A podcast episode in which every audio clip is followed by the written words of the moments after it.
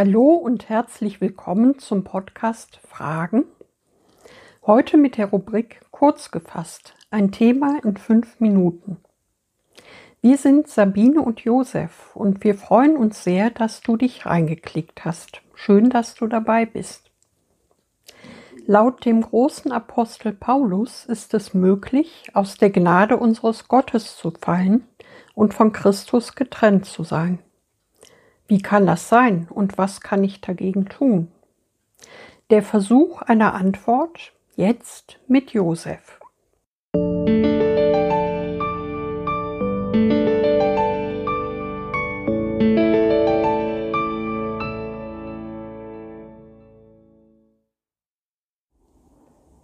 Gesetz oder Gnade? Aus der Gnade gefallen? Denn wenn ihr durch das Gesetz vor Gott bestehen wollt, seid ihr von Christus getrennt und aus Gottes Gnade gefallen. Galater 5, 4. Ja, ich habe die Gnade empfangen, aber, so fragst du dich, das Gesetz muss ich doch halten, oder? Welches Gesetz? Die beiden höchsten Gebote, die Jesus uns gegeben hat? Die zehn Gebote des Alten Testaments oder des Moralgesetz? Nun, Paulus macht es sehr deutlich.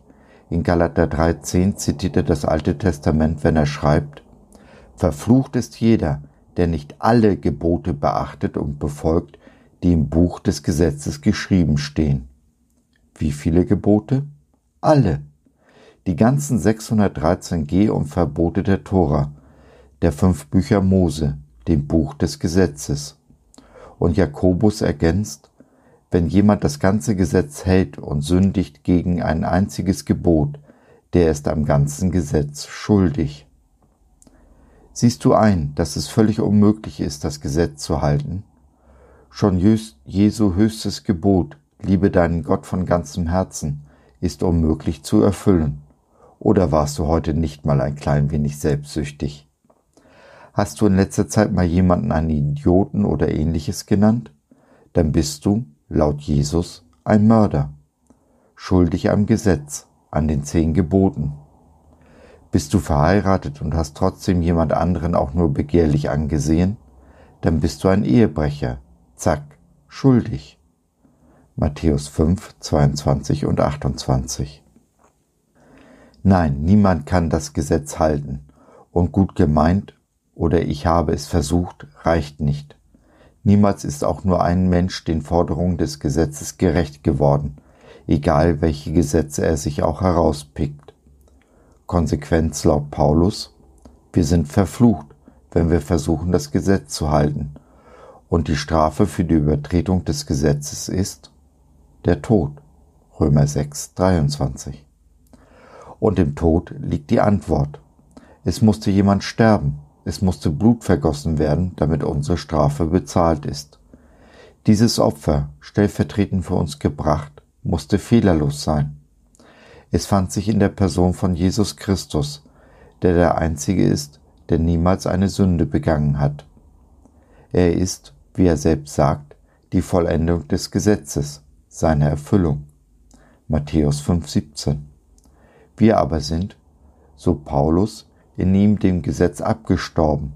Es hat keine Macht mehr über uns und kann von daher auch keine Forderungen mehr stellen. Römer 7,4. Die Strafe ist bezahlt. All der Bockmist, den ich gestern und heute angestellt habe, ja selbst der, den ich morgen noch anstellen werde, erledigt. Oder um Jesus zu zitieren, es ist vollbracht. Wieder nun, können wir sündigen ohne Ende und tun und lassen, was wir wollen? Das sei ferne, würde Paulus jetzt antworten. Und ich sage, wenn du so denkst, ist die Liebe nicht in dir. Denk doch mal an einen Menschen, den du lieb hast.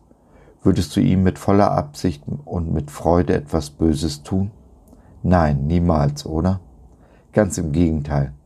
Dein Verlangen ist es, ihm Freude und Gutes zu bereiten und ihm jeden Wunsch von den Augen abzulesen, oder nicht?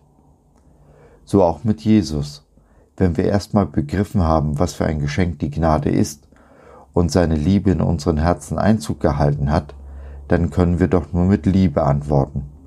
Und die Liebe tut dem Nächsten nichts Böses. so ist denn nun die Liebe des Gesetzes Erfüllung. Römer 13,10. So, das war's für heute. Wir hoffen, du hattest Freude und konntest etwas mitnehmen. Wenn du noch Fragen hast oder mit uns in Kontakt treten möchtest, dann besuche doch unseren Blog www.fragen.biz.